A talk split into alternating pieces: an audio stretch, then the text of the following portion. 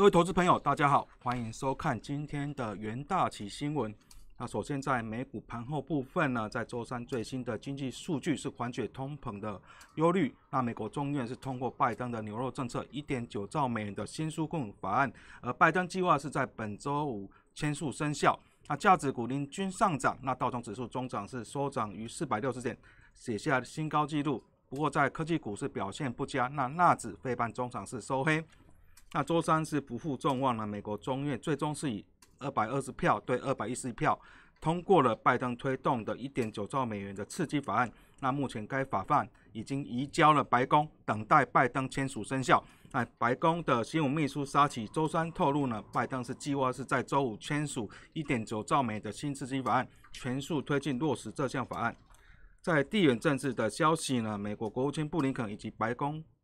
国安顾问苏利永将在三月十八日，那前往阿拉斯加，与中国中央外事工作委员会办公室主任杨洁虎以及中国外长的王毅会晤。这是拜登上任以来呢，双方政府高层首次的举行面对面的会议。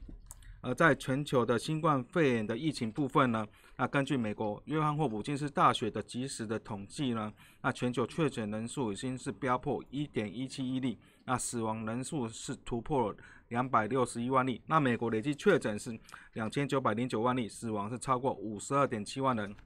那总结周三美股四大指数的表现呢，在道琼指数是上涨了一点四六个 c 标普五百指数上涨零点六 percent，纳斯达克指数。下跌零点零四 percent，那费半指数则是下跌一点八 percent。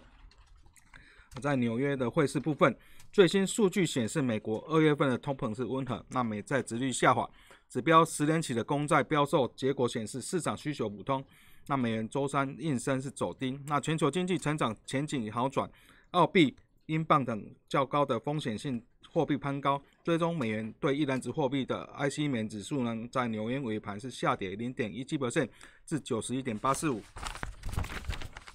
那美国二月份的消费者物价指数 CPI 出现一年来最大增幅，但由于航空、旅行等服务需求疲软，核心通膨仍然温和。不计生鲜食品以及原油等变动较大的项目的物价涨幅是零点一 percent，小于市场预估的零点二 percent。美债值率在 CPI 公布后下滑，市场原本预期通膨前景更强。那美元指数今年随着美债值率是升高而攀高，反映值率上升提高了美元的吸引力，加上再次下跌的动摇投资人信心，提高对避险美元的需求。那美国财政部呢，周三是标售十年期的公债。结果显示市场需求温和，那投标倍数是低于平均水准。财政部呢预估在周四标售了三十三十年起的公债。那由于前两周的标售七年期公债需求不佳，引爆债市的卖压。那本周财政部标售美国公债受到密切的关注。那财政部将在啊周四啊标售这个三十年的公债。那欧元对美元升值零点一六 percent。欧洲央行在周四将召开利率决策会议，可能讨论如何。啊，央行在因应殖利率上攀升的情况，那加拿大央行呢，周三是维持利率水准在零点二五的历史低档不变。央行表示呢，加拿大经济面对第二波疫情展现优于预期的韧性。那加币对美元是贬值了零点零六%。在能源盘后部分呢，在周三的交易，原油期货价格经历颠簸走势后收高。在报告显示，美国原油库存大增以及持有产品库存大降之后呢，原油价格在涨跌间震荡。在俄罗斯的副总理呢，Novak 是的谈话是强调了对欧佩加以外的生产国增产和啊抢夺市场份额的担忧，导致原油盘中呢暂时是转跌。而在与俄国总理普京视讯会议时呢，Novak 也表示呢，俄国在四月份的产量将较去年五月提高每日大概八十九万桶。那总结在四月份的啊西德的原油期货是上涨零点七 percent，零点七 percent。那五月份的布兰特原油期货是上涨零点六个 cent 在贵金属盘后部分呢，在周三的交易，黄金价格呢呈现温和上涨，主要是美元走稳，且主要债务殖利率回落，那有助于黄金的价格上升。那美国消费者物价指数 CPI 报告似乎对黄金暂时构成压力，因为在该通膨数据公布后呢，风险资产取得了一些动力。另外，在美国众议院通过这个一点九兆美元的新纾困法案之后，以那并上呈拜登总统签署。那长期以来，新冠肺炎纾困方案呢这一类的财政支出法案被视为有利于黄金。那因为它会使美元承压。而在四月份的交割的黄金期货中涨是上涨零点三。那在其他的金属部分呢，在啊五月份白银呢是下跌近零点二那白金上上涨二点二在钯金是下滑啊接近零点一个 percent。那啊另外呢，那针对这个美国众议院通过一点九兆美元的纾困法案的这个新闻哈，那在啊，众院今啊是表决通过一点九兆美元的纾困法案，这堪称拜登总统上任以来呢第一场的重大胜利。啊，拜登预计是在十二日签署这项法案。那美国众议院是以二百二十对二百一十票通过这个纾困法案，那这是美国史上最大的经济纾困法案之一，也是民主党在二零二零年呢总统大选夺回两院的优势之后承诺的第一要务。但是法案呢并没有获得任何共和党人的支持。美国总统拜登表示呢，法案通过代表人民的心声被听见了。周五，他将在白宫签署这项人民的法案。那法案中包括呢，给年收入七千五七万五千美元以下的个人，以及年收入十五万以下的夫妻，啊，共同报税家庭发放一千四百美元的纾困支票。那超过收入门槛，纾困金将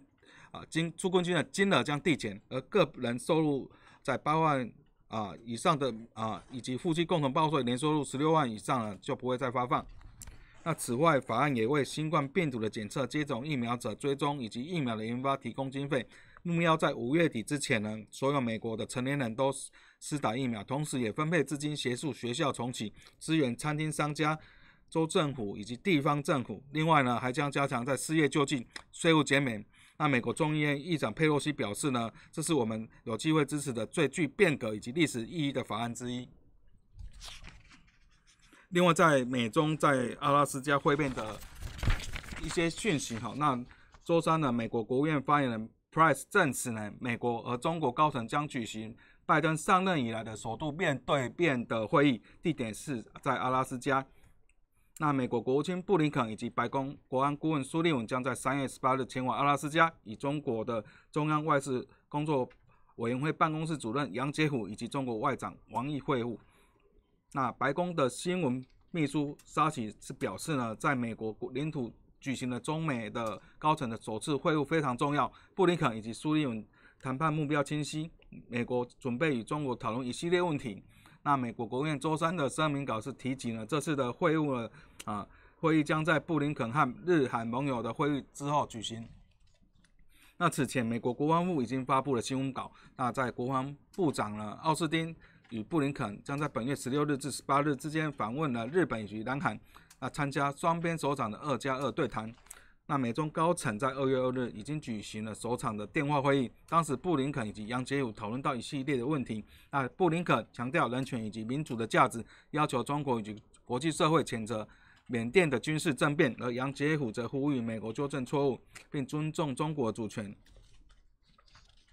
那另外在经济头盘的部分呢，啊，这是提到了上市柜最旺的二月。那不畏惧呢，在农历春节长假工作天数减少了，在上市柜公司。二月份营收表现是超级靓丽，那以二点六六兆美元刷新了史上最佳的二月纪录。虽然是月减啊逾十九 percent，不过较去年同期则是增加了二七点四 percent，优于市场预期。那前两月的营收合计是达到五点九四兆元，那年增率是二十五点八 percent，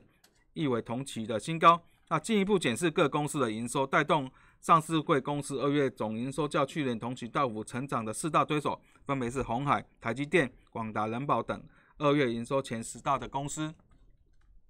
那以族群来看，被动元件类股在二月营收的年增率是高达七十一点八八 percent，傲视各族群。主因包括国巨呢、台美等单月营收均较去年同期是翻倍的成长。此外，在网通、面板等两大族群年增率超过五成。触控 PC 相关 IC 设计 PCB 等 MOSFET 等五大族群年增率也超过四成。那上述的产业二月份的营收大幅成长，主要受益美国等主要国家央行呢在实施的宽松的政策，又寄出了财政措施来缓解疫情带来的经济冲击，带动产业是持续的复苏。那并搭配了远距离办公教学的商机，